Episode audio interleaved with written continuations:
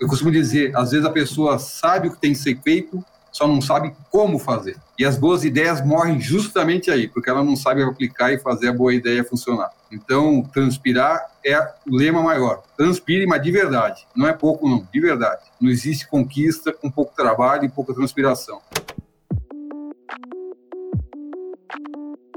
Fala galera, tudo bem? Bom dia para todo mundo, bem-vindos aí a mais um episódio do Conversa Business. Hoje a gente tem um convidado super especial, quem vai estar com a gente aqui hoje é o Paulo Moraes. Paulo é CEO da Espaço Laser, vai contar um pouco sobre a trajetória da companhia, a trajetória do mercado, as coisas que estão acontecendo, um pouco da história dele também. Quem me acompanha hoje também nesse bate-papo, como sempre, é o Lucas Palhares. Lucas, tudo bem? Ótimo! E aí, pessoal, tranquilo? Esse papo hoje promete, hein, Palhares? Paulo, seja muito bem-vindo aí. Bom dia, bom dia. Eu que agradeço aí o, o convite. André e Lucas estão à disposição. Como você bem mencionou, aqui é um papo para a gente se divertir e dividir um pouco do que a gente pensa e gosta e faz. Maravilha. Paulo, para a gente começar aqui esquentando né, o nosso papo, a gente gosta sempre de ouvir um pouco sobre a trajetória dos nossos convidados, né? Você pode compartilhar um pouco com a gente aí por onde você tem andado nesses últimos anos? Como que começou a história da Espaço Laser, um pouco da sua história também? Lógico, ponto sim. Então, para a gente começar a história, para as pessoas entenderem como é que a gente chega no momento atual, eu gosto de contar a história começando do início de verdade para que vocês entendam o desafio. E mais do que o desafio meu, pessoal, eu gosto de dividir isso mais como demonstração que toda e qualquer pessoa pode, se tiver vontade, determinação e o sonho a ser perseguido, que é possível alcançá-lo. Por que, que eu digo isso? Porque eu, eu nasci, no, na verdade, eu costumo dizer contra a vontade dos homens e sob a proteção de Deus. E digo isso por quê? Porque meu pai, quando minha mãe estava grávida, teve uma rubéola. E naquela época, o protocolo médico nessas situações era o aborto. Essa era a recomendação médica. E com essa recomendação médica, inclusive com a pressão não só dos médicos com a minha mãe, mas também dos familiares com a minha mãe, ela contra todos falou não, ele vem ao mundo da forma que Deus quiser que ele venha. E minha mãe aceitou o desafio e eu nasci no Hospital Municipal na Lapa. É, e aí eu estou dizendo que tudo é possível, porque afinal de contas eu nasci na periferia de São Paulo. Na verdade, eu nasci no Hospital Municipal da Lapa, mas a minha família, meus pais nesse momento moravam em Pirituba. É, Para quem conhece São Paulo, é um, é um bairro periférico, é de classe média, média baixa. É, meu pai costumava brincar aqui na, no, sobra, no Sobradinho, não, na verdade era uma casinha de uma laje, não tinha nem telhado, que ele fazia coleção de baldes. Quando chovia, chovia mais dentro do que fora. Então tinha balde em toda a casinha para poder dar conta da quantidade de goteiras que existia. E aí começa a minha, a minha vida, né? É, e no curso natural da, da vida, meu pai de bancário, meu pai e minha mãe eram bancários, é, trabalhavam num banco, é, mas meu pai, pela formação que tinha, ele não, era, não tinha formação é, de faculdade, a formação primeira dele era como técnico em contabilidade. Meus pais só fizeram faculdade depois, já quando, quando os filhos já estavam grandes, inclusive, quando a vida deu condições deles poderem estudar um pouco mais. É, mas a verdade é que meu pai, como técnico em contabilidade, em determinada fase da vida dele, resolveu empreender e montou um pequeno escritório de contabilidade. E a vida foi melhorando, a gente foi, inclusive, mudando de casa, daquela pequena casinha de Pirituba, a gente mudou para um bairro mais próximo ali, chamado Parque São Domingos, e a vida foi andando até que a gente foi à Vila Beatriz, aqui próximo de Pinheiros. Mas era uma classe média, média trabalhadora, que todo dia tinha que acordar. Mas a verdade é que aí na história, aos 16, quando eu tinha 16 anos de idade, é, o negócio do meu pai não andou tão bem. É, a verdade é que acabou quebrando, literalmente. É, e, e quebrando, meu pai sempre teve uma questão de honra, do nome, vendeu absolutamente tudo, o pouco que ele tinha naquela altura, vendeu absolutamente tudo para pagar todas as dívidas que tinham ficado. Então, aos 16 anos, a gente tinha, uma, a, a, na, em família, a discussão era como é que compra a comida no supermercado no mês que vem. Meu pai voltou a ser empregado, esse era o desafio do momento. Então, quando você começa a ganhar consciência de mundo, é, eu tinha esse desafio pela frente. E como ajudar a família, né? Como ajuda a família numa situação como essa? Na minha cabeça, muito claro, se fosse a opção de apenas ir trabalhar para ajudar a família, eu estaria destruindo o meu futuro. Eu, precisaria, eu precisava manter o estudo como a única ferramenta para um crescimento profissional e pessoal para o meu futuro. E aí a minha, a minha solução imaginada e encontrada foi, bom, eu vou tentar estudar em algum lugar onde eu não me torne mais um ônus para a família. Me surgiram duas alternativas interessantes. Uma era a Escola de Cadetes de Pirassununga, que forma uhum. piloto aeronáutica. Fui lá conhecer Pirassununga. Pirassununga. Eu, eu ah, é? Então inclusive, conhece. conheço. Então você conhece a escola de cadetes aí. Já fui é, muitas vezes lá.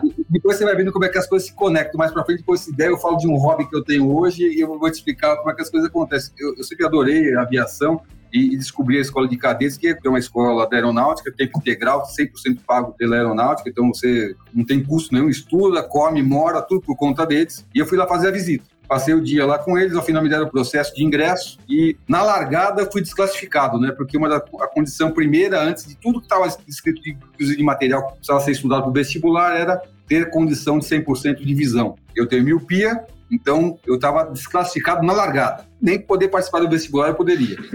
Falei, bom, então esse sonho acabou. Mas eu também sempre gostei muito da, do, do, campo, né, da agricultura, de plantas, e, e, aí eu descobri que existia um jabuticabal aqui no interior de São Paulo que tinha o curso técnico em agropecuária. Olha, que, olha como é que as coisas são, são meus, meus pais, minha mãe não tinha nem formação nenhuma, não tinha só estudado até o sexto ano primário. Da maturidade, ela fez todo o estudo até chegar na faculdade, uma guerreira também. Mas meu pai era um técnico e como ele, eu, eu, resolvi fazer a escola como técnico em agropecuária. Período é integral, né? Então, de manhã estudava em sala de aula, na parte da tarde no campo, fazendo aulas práticas. Tinha um sistema de rodízio, era bem interessante a formação prática do colégio técnico, mas vivia dentro do colégio. Então, comia, morava, estudava absolutamente 100% a custeio do Estado, não no SBJ de Cabal.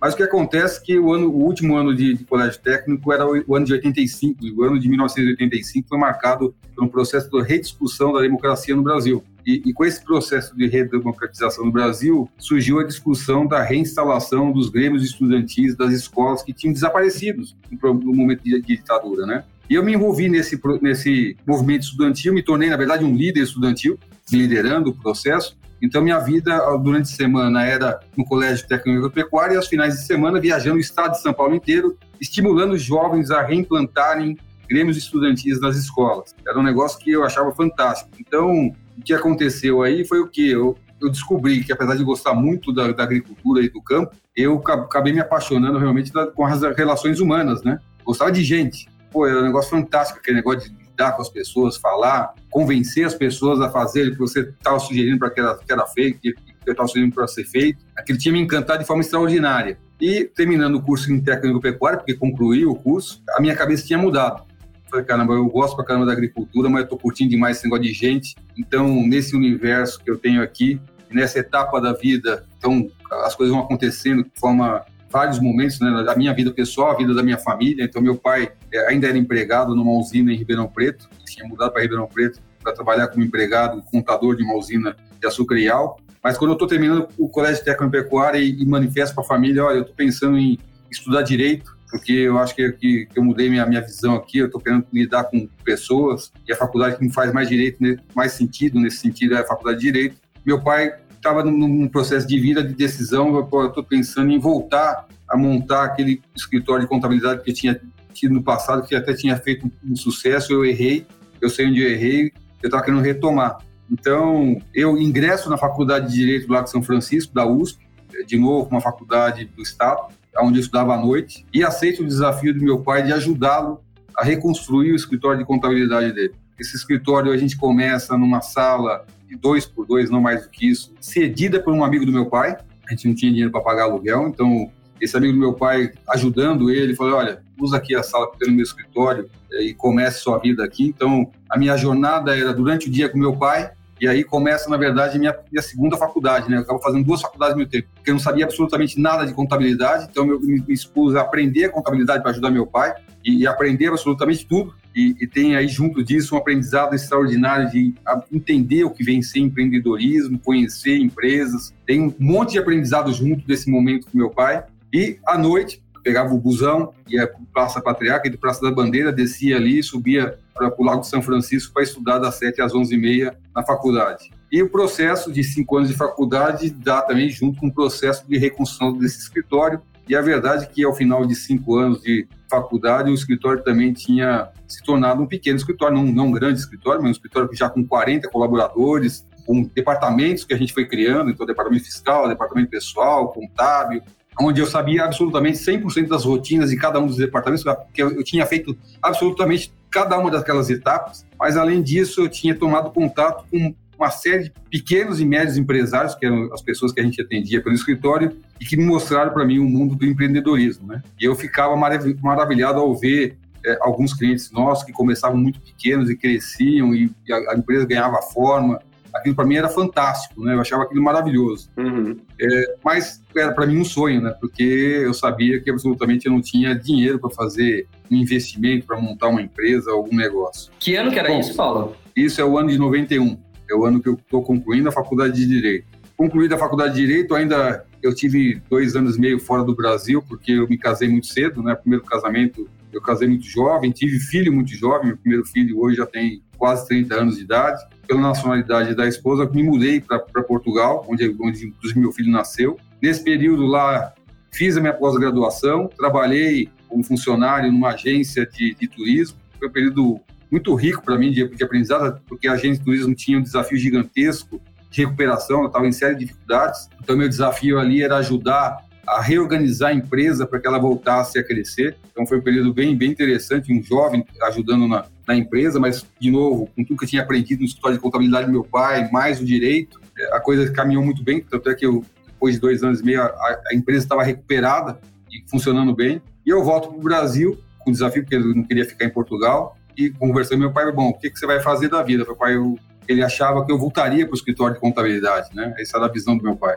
E, e eu, eu falei, pai, eu te amo demais, mas eu odeio essa tal dessa contabilidade. Esse negócio é chato pra caramba, eu não aguento isso. Eu fiz, eu fiz faculdade de Paulo, eu fiz faculdade de administração e eu sofri com essa tal dessa contabilidade na administração é. também, viu? Cara, eu, tra eu, trabalhei durante cinco anos por amor e paixão meu pai, mais do que isso, lógico, para ajudar a família, porque dali saiu nosso a nossa manutenção de vida. Aliás, a gente mudou de vida através do escritório porque a gente estava em sérios problemas e ao longo do crescimento do escritório a gente foi mudando. Lógico, não ficamos ricos, mas a gente estava já numa condição um pouco melhor. Mas aquilo para mim era um parto, era um negócio muito difícil. E aí meu pai, lógico, de forma natural, perguntou, ok, é, o que, que você vai fazer então da vida, né? Quantas alternativas você tem, né? E aí eu falei, pai, meu, meu projeto aqui é o seguinte, eu estudei Direito, eu me, me tornei um advogado, então, meu projeto aqui é o seguinte: explorando a base de clientes que a gente tem no escritório de contabilidade, na verdade, de clientes que, na verdade, se tornaram aí amigos, né? Eu vou tentar conquistar deles alguma coisa da área do direito. Uhum. Então, eu peguei a malinha, meu pai me cedeu uma, a, mesa com que eu tinha dentro do escritório de contabilidade e eu passei a visitar esses clientes para me vender, né? Imagine um jovem advogado com 20 e poucos anos, na verdade, é, precisava me vender. A única forma, o único produto que eu tinha era eu mesmo. Então, eu me vestia bonitinho com o terno que eu tinha arrumado para para poder ser um, para ser ficar bonitinho, parecer um cara confiável e passei a pegar algumas causas, né? Eu sei que, que isso muito mais pela relação de amizade respeito que esses clientes tinham comigo, porque imagine é, você dá uma causa você tem um problema com um advogado jovem, é mais pela relação de, de, de amizade, mas eu, eu, eu, a parte bacana disso é que todas as coisas que foram me passadas como trabalho, eu fiz questão de fazer bem e entregar bem o resultado. E nessa jornada e trabalhando diariamente com começando essa advocacia numa luta em batalha para conquistar os, os, pequenos clientes, mais uma vez um amigo me apresenta um caso muito relevante que depois de um período eu tive sucesso. Então, com 26 anos de idade, eu tinha conquistado uma grande causa que me pagou honorários muito importantes, que tinha me tornado um jovem rico. A partir daí, a primeira decisão certa da vida. Bom, primeiro vou comprar a casa que eu não tenho. Eu já tinha uma família, mas não tinha casa. Eu morava de aluguel comprar um carro, porque até ali eu tinha uma condução, tinha um carrinho velho que de vez em quando me deixava na mão na rua. Então comprei um carro de verdade e com o resto do dinheiro eu falei, agora eu vou começar a empreender, né? Então vou começar a fazer negócio. E aí nessa jornada do empreendedorismo montei uma empresa de coleta de lixo com um amigo, que foi muito bem, que inclusive existe até hoje, é, que se tornou uma grande empresa, já não sou mais sócio, mas é, fundei junto com ele essa companhia. Empresa de varejo é, de produtos de esporte de aventura, uma empresa chamada Mundo Terra, que também já não sou mais sócio, mas existe até hoje. Restaurantes, fui sócio do Bela Cinto, do restaurante Trindade aqui em São Paulo, sócio fundador, onde a gente fez muita coisa, foi um período muito intenso, de muita conexão, né? O restaurante te permite isso, né? A relação que você estabelece de pessoas e clientes do restaurante é algo bem bacana. Uma revista, que existe também até hoje, já não sou sócio, mas ela existe até hoje, na Bahia, chamada Let's Go Bahia. E em 2004, acontece que eu costumo dizer o encontro dos três malucos é, numa tarde. Eu, Igor e Tito, a gente se encontra com uma conversa para discutir a hipótese e a possibilidade de fazer algo e agora parece algo singular, mas lá em 2004, quando se falava de depilação a laser, absolutamente ninguém, ninguém sabia o que era isso. Uhum. Aliás, eu me lembro muito bem, depois de fundado o Espaço Laser, que a gente contava às pessoas, meu, o que, que vocês têm? A gente tem uma empresa de depilação a laser, as pessoas olhavam depilação o quê, meu? Não sabia o que era o tal de depilação a laser. E de onde veio a ideia, Paulo? Então, na verdade, então, é, aí a coisa acontece. O Igor é médico de formação e nessa altura ele tinha uma clínica estética. A uhum. depilação a laser, até então, era um tratamento estético de alto padrão que apenas poucas pessoas com muito dinheiro no bolso tinham direito e privilégio de ter. Um tratamento extraordinário que, além de depilar e remover os, os pelos indesejáveis, entrega qualidade de pele, porque ela melhora a condição da pele, para quem tem problema de foliculite, as famosas bolinhas, que é a inflamação. Sim. É, quem tem homem tem, tem feito muito justamente por causa disso, para acabar com esse problema. Eu tinha também, já não tenho mais. Aliás, diga-se de passagem, hoje 10% do nosso público são homens se cuidando, entendendo os benefícios da remoção do pelo e não fazer com gilete. Então, a, moçada mais jovem tira o pelo do peito, das costas. O universo do homem peludo não existe mais, né? até por questão de higiene é importante que as pessoas se cuidem. Então, tem bastante, bastante público masculino se cuidando, entendendo os benefícios dessa metodologia. Começa pela faixa de barba, alguns fazem a barba inteira, o bendito pelo na orelha e no nariz, e depois dos 35 anos não há hipótese de não ter. Então, quem está convencido que não vai ter, se prepare que ele vai aparecer, tá? Eu tinha certeza e... que eu não ia ter. É, então, mas que jeito. Não, tem, não alimente essa ilusão, porque os hormônios serão fatais ao seu processo de, de amadurecimento como pessoa. E uma boa solução não é a pinça, não é a cera, não é o gilete, é a depilação a laser que vai resolver isso de forma eficiente, inclusive ecologicamente correto, tem todos os aspectos aí positivos do processo. Mas, voltando lá na história, lá em 2004, isso era apenas pessoas com muito dinheiro no bolso que podiam se beneficiar desse tratamento. E nessa conversa que a gente teve na final de tarde, a gente viu, eu, Igor, eu e o Tito, a gente já tinha, já tinha uma relação anterior, aliás, a gente já tinha tido um negócio anterior é, juntos, com máquinas. Por isso que, que, que eu, quando o Igor falou do tempo máquina, para mim chamou muita atenção. Esse assunto faz muito sentido para mim, porque a é, produção através de máquina, entrega de serviço através de máquina é algo interessante. E aí, a partir daí, a gente entende, naquela tarde, numa conversa sem muita formalidade, sem muito contrato, que a gente começaria uma jornada junto, fundamos e ali decidimos, inclusive, o nome da empresa, Espaço Laser, e a gente decide, então, que, vai, que começaria essa jornada. Então, a gente modela a primeira loja, que seria a loja replicável nossa, um shopping aqui em São Paulo, um shopping Morumbi, para vocês entenderem o desafio do assunto, e, de novo, a teimosia, né? Eu, eu vim para o mundo pela teimosia da minha mãe, e me tornei um cara teimoso e determinado. Né? O shopping, a primeira resposta quando a gente escolheu o shopping, e por que escolheu o shopping naquele momento? A gente não tinha dinheiro para investimento em marketing. Uhum. A única forma que a gente entendeu para dar visibilidade a um negócio absolutamente desconhecido era estar num shopping. Quando a gente procura o shopping, que a gente entendeu que tinha um fluxo interessante e um público que seria o nosso alvo, a primeira resposta do shopping, não. É, não faz menor sentido ter uma clínica de depilação a laser no nosso mix de produtos e serviços. Além do mais, isso pode causar problemas, você tem regulatório com a Anvisa, a gente agradece aqui, mas a gente não quer. E eu falei que eu sou meio chato, teimoso e determinado. Eu insisti com eles dizendo que era possível, que não ia ter problema nenhum, que ia ser um negócio bacana. E depois de três meses de muita conversa, eles nos autorizaram a pagar o ponto que eles iriam nos vender. Não foi de graça, né? É, a gente teve que comprar esse ponto, mas a gente cria a primeira, nova, primeira loja conceito nossa. E o nosso negócio nasce como? Que antes era a clínica é, médica do Igor, a gente, pelo nosso acordo, a gente desaparece com a figura da clínica médica dele, isso aqui é conflito. A partir de agora tem que ser uma coisa só. Então a gente repagina a clínica dando o aspecto e o visual da espaço laser que a gente tinha fundado naquele momento e a gente começa com duas clínicas e uma máquina. É, como é que funcionava então o negócio? Essa máquina trabalhava de segunda, quarta e sexta em Moema, terças, quintas e sábados no Shopping Morumbi. Então, todo dia, às 10 horas da noite, essa máquina tinha que ser, e uma máquina que pesa 120 quilos, tinha que ser carregada no furgão levado através das docas do shopping. Eu levei algumas vezes, até porque naquela época, no começo, a Márcia, minha esposa, trabalhava no shopping e ficava em cima da gente para que tivesse a máquina lá, para no dia seguinte o Igor lá ir lá aplicar. Quem aplicava o laser era o Igor. A gente fez essa jornada por dois anos, para que a gente pudesse ter condição e dinheiro para começar a pensar em ter uma máquina por loja, como o modelo é hoje. E nesses é. primeiros dois anos, só essas duas lojas, em Moema e Morumbi. Só essas duas lojas. A terceira loja surge depois de dois anos no Shopping Frecaneco também. A gente não tinha dinheiro para essa loja.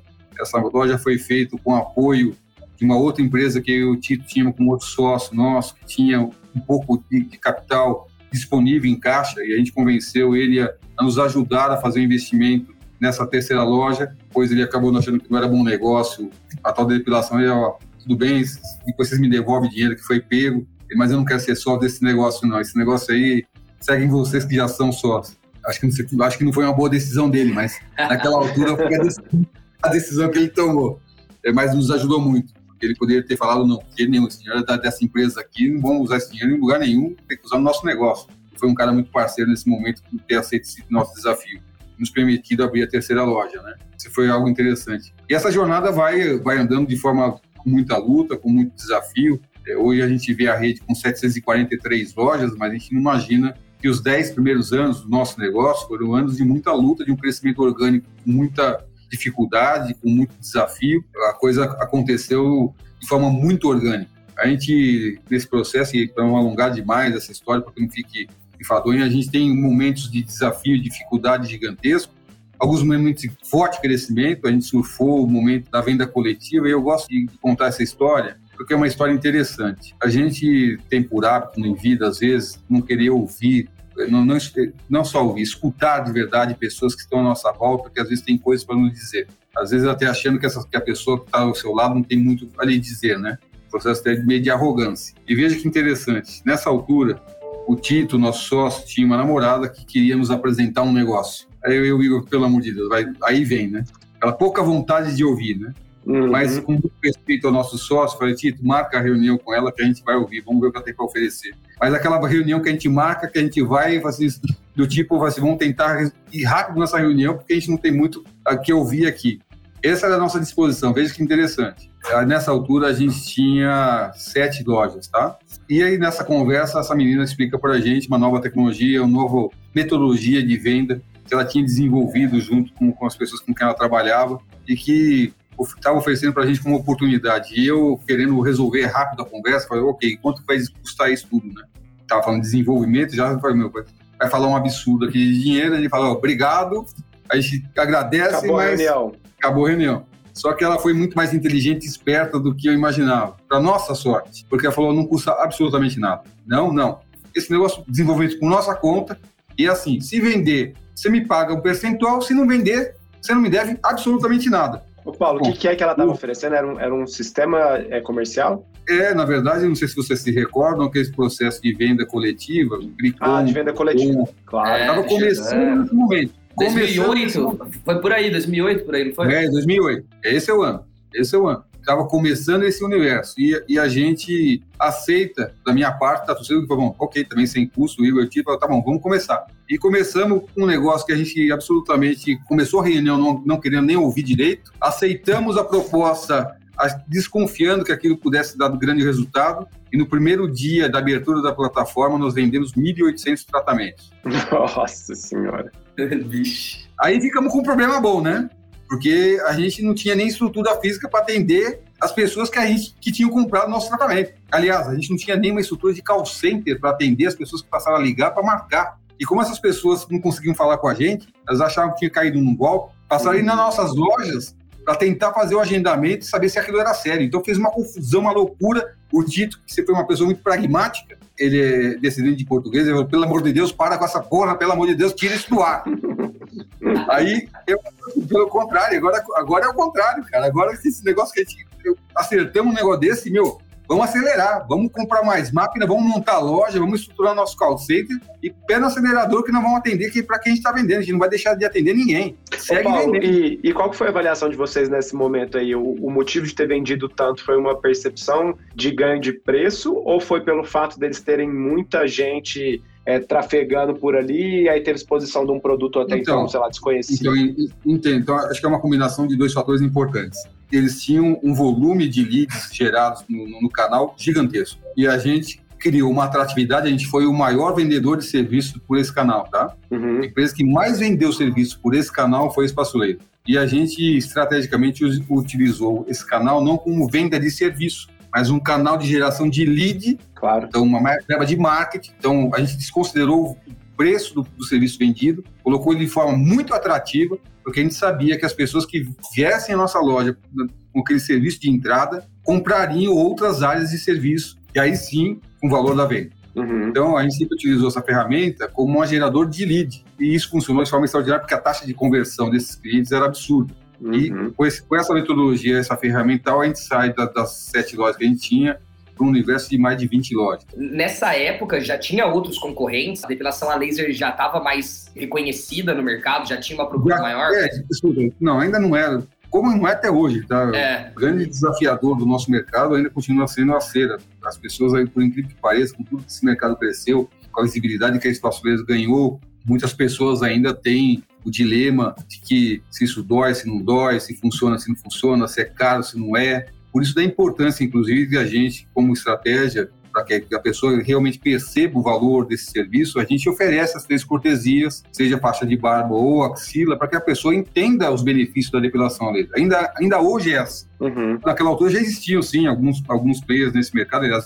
haviam três nesse mercado. Aliás, diga-se de passagem aqui, e referência, e todo o carinho e respeito que eu tenho por Charles Yamaguchi, que sim talvez tenha sido o grande visionário desse mercado. Charles Yamaguchi foi a pessoa com que eu tenho muito carinho, que eu gosto, a gente se relaciona até hoje, foi a pessoa que trouxe o primeiro máquina laser alexandrite para o Brasil. Ele era o presidente da Associação Brasileira de Laser e de forma visionária para a clínica, ele é um cirurgião plástico, extraordinário cirurgião plástico, e ele trouxe pela primeira vez essa tecnologia para o Brasil e passou a utilizar essa tecnologia lá.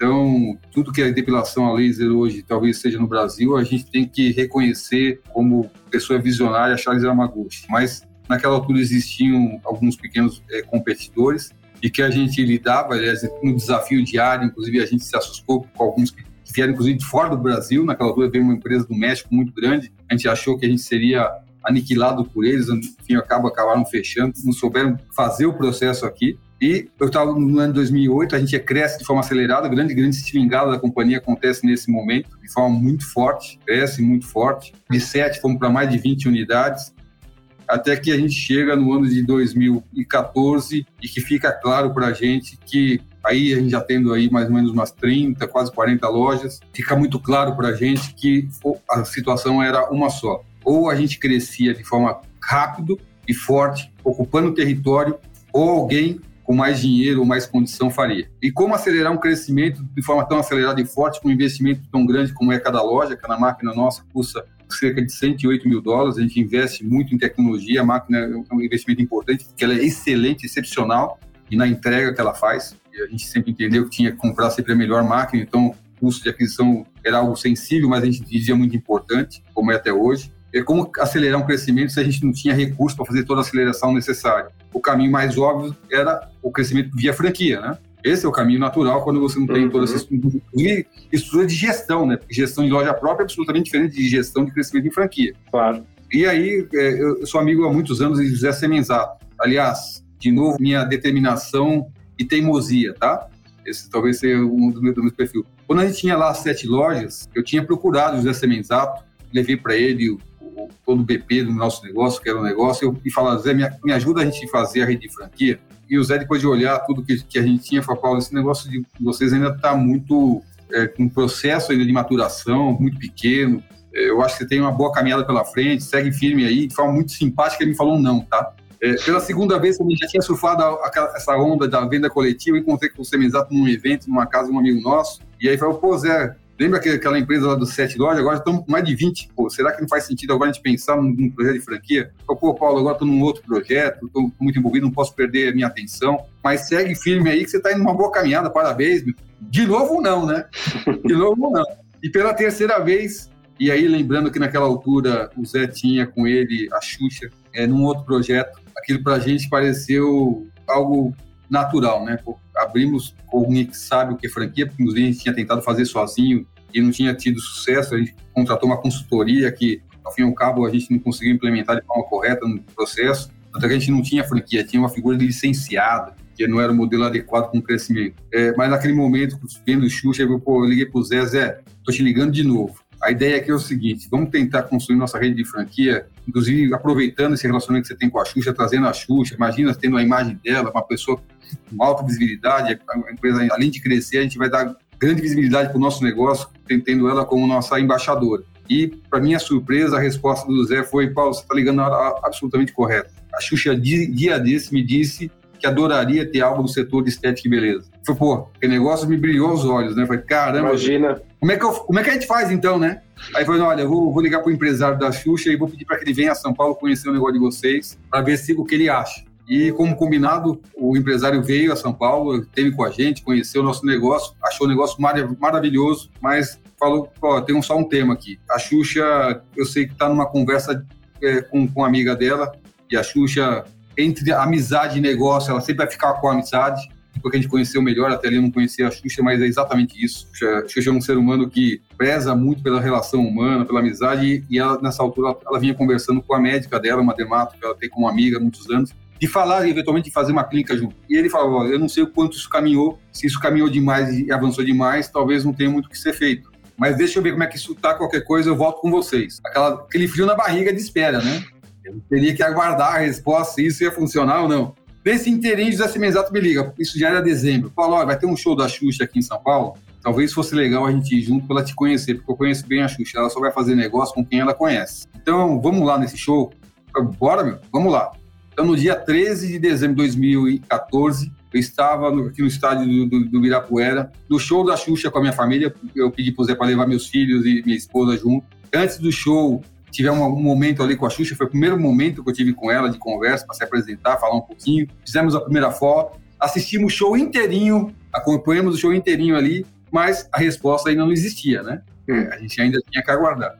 Até que em janeiro vem a resposta. Ó, a Xuxa a princípio está tudo certo, tá, aberto, mas tem uma condição, foi mais uma condição, pelo amor de Deus. Qual é a condição? Não, ela, ela só vai entrar no negócio se o negócio for de fato como vocês estão falando, porque ela só trabalha com coisas que efetivamente entregam, que falam, que faz. Com a verdade. Isso é a parte mais fácil do negócio, que a gente tem absoluta tranquilidade o nosso negócio é bom pra caramba, a entrega é extraordinária. Pode falar para ela vir aqui que a gente vai atender ela. Não, não, não, vocês não estão entendendo. Vocês têm que levar a máquina na casa dela para atender ela na casa dela.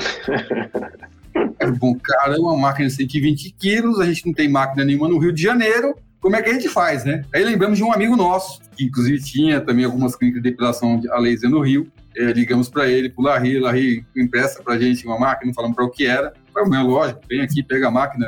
Aí mandamos nossa melhor fisioterapeuta na casa da Xuxa com a máquina, para ela ter a experiência, entender o que era o tratamento. Ela adorou o tratamento, a gente sabia que isso ia acontecer. E aí sim a resposta veio de forma definitiva. Tamo junto seis meses modelando o que seria o nosso processo de franquia. É, junho de, de 2015, a gente lançava a nossa rede com a proposta inicial de vender 40 franquias. A gente Paulo, vendeu. E, desculpa te interromper, mas nesse momento ela entra como, como embaixadora e, e sócia. Sócia, embaixadora, entregando a imagem dela, a Xuxa ao longo da, da jornada. Hoje eu, eu, me considero amigo dela, né? E a gente aprende a respeitar o ser humano, uma pessoa extraordinária, absolutamente. Você não tem nunca surpresa diferente do que ela falou para você. Se ela falou para você, vai acontecer do jeito que ela te falou. É uma pessoa que eu tenho muito respeito e carinho, porque sempre foi muito leal, muito fiel e muito parceira de todo o processo. E, aliás, até hoje, ela é, continua acionista agora da, da companhia, no nosso bloco de controle, inclusive sendo nossa embaixadora. Ela ainda é nossa embaixadora, a imagem dela você vai ver em nossas lojas,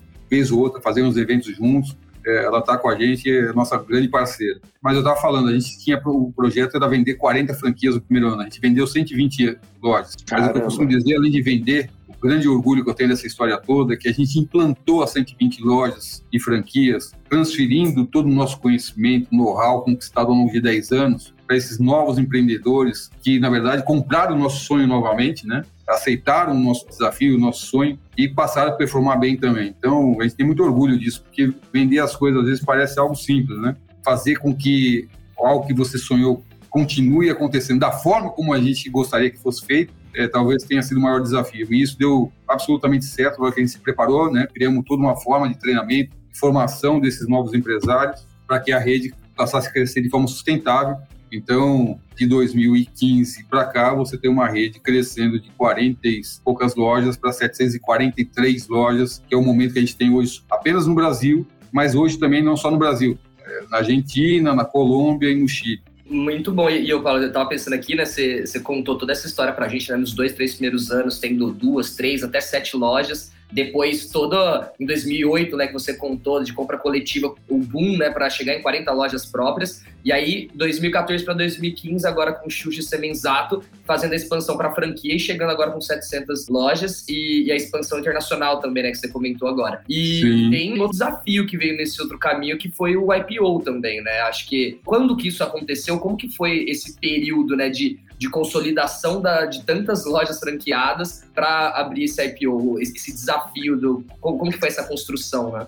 Deixa eu contar essa historinha, que essa historinha eu também gosto de contar. É, o IPO não estava no nosso radar para 2021, quando a gente faz a abertura do capital. Nossa visão poderia ser, sim, uma das hipóteses, porque a gente já tinha, em 2016, eu não contei, mas a gente tinha admitido ao nosso capital um private equity, Edcater, um fundo muito importante do varejo, que veio para estudo do capital da empresa, para, além de aportar o capital necessário para a nossa expansão, ajudar a nossa governança, estruturando a nossa empresa em termos de governança, né? Inclusive criando conselho de administração, diretorias. Foi um momento importante nosso também. Mas no nosso radar, e é natural que quando você tem um fundo private equity na companhia, existe um momento que esse fundo vai sair, né? Existem duas hipóteses onde ele sai. Onde outro fundo compra uma posição, tira ele saindo, ou, eventualmente, um, um IPO. Mas nossa cabeça, nosso entendimento era que isso aconteceria, se, se acontecesse em 2024, 2025, esse talvez fosse o momento.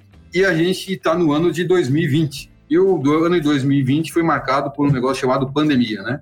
É um ano que a gente começou pensando com mil projetos de crescimento e transformação da companhia e que a gente é surpreendido a partir de março com um negócio chamado lockdown. E lockdown numa empresa de varejo de serviço é algo insano em se pensar, né? É, agora parece algo até simples de ser pensado, mas varejo de serviço só entrega serviço com loja aberta, especialmente o nosso. A gente, nós, somos um serviço regulado, regulado pela Anvisa, onde eu não posso ir na casa do meu cliente fazer entrega. Tem condições e ambiente de aplicação correto para aplicação do laser. Então, nessa condição de lockdown, você imagina o desafio que a gente passou a ter no nosso negócio. Catastrófico, né?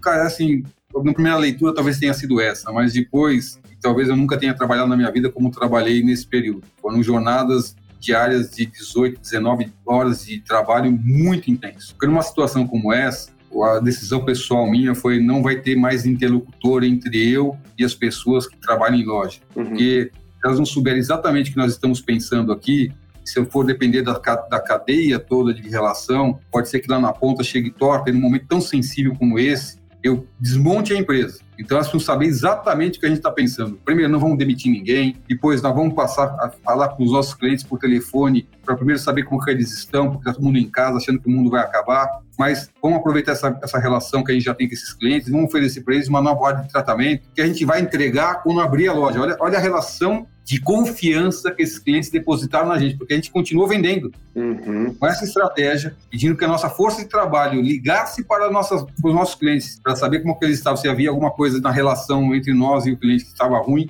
Mas além disso, olha, já que você é nosso cliente, estamos oferecendo aqui uma condição especial se você comprar uma nova área de tratamento, que a gente só vai poder entregar quando abrir, mas você vai poder comprar agora de forma especial. E a gente vendeu muito dessa forma. Uma situação onde eu vendia sem data e hora para entregar do serviço que eu estava vendendo. Então, só confiança na marca por parte dos nossos clientes explica isso. Extremo é, relacionamento e, mesmo, de fidelização dos clientes, né? E, e, muita confiança. E transmitindo as orientações diárias para cada time, porque eu passei a falar, dividir por regiões do Brasil, por equipes, eu, a minha fala direta, não tinha interlocutor. Qual era a missão do dia? Porque lembre-se que na fase inicial da, da, da, pandemia, todo dia tinha uma novidade. Uhum. Fecha a loja, abre loja, fecha aqui, agravou. Então, a, a, realidade mudava não mais por semanas, nem meses, nem anos, era horas. E a cada hora a gente precisava reagir de forma diferente. Então, bom, a forma de reagir eu falando diretamente com as pessoas que estão com a gente, até para manter esses times motivados e alinhados com a empresa. E, e, a resposta foi extraordinária, porque todo mundo entendeu a importância sua na empresa, que a gente tinha que trabalhar junto para que a gente pudesse vencer o momento para que a empresa sobrevivesse. Então foi um, foi um período intenso, absolutamente insano, eu estou falando, trabalhava 18, 19 horas por dia, mas que eu, eu via que pô, a coisa está funcionando, está dando certo. Então, tinha a satisfação de ver e muito aprendizado, né? Tecnologia, esse canal que a gente usa para conversar, muito aprendizado. Mas em maio a gente começa a reabrir nossas lojas. Aliás, diga de passagem, quando a gente passaram a surgir as primeiras permissões de reabertura de loja, a minha decisão foi categórica. Se meu time está indo para a loja abrir, eu vou junto. Então, a primeira loja que reabriu, eu estava lá para abrir. Não no escritório.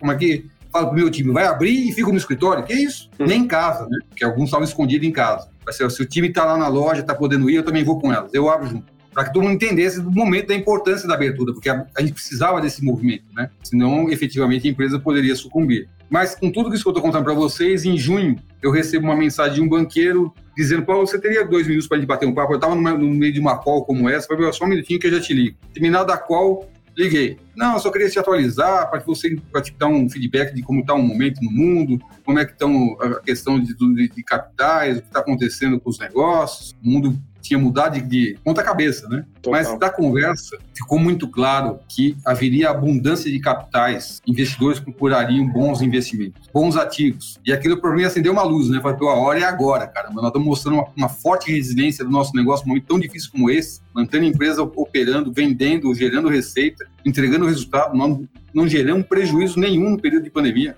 é, pô, cara, a nossa empresa está tá elegível. Liguei pro Igor para falar, para dividir com ele a, a, minha ideia. A resposta imediata do Igor foi: você tá ficando maluco.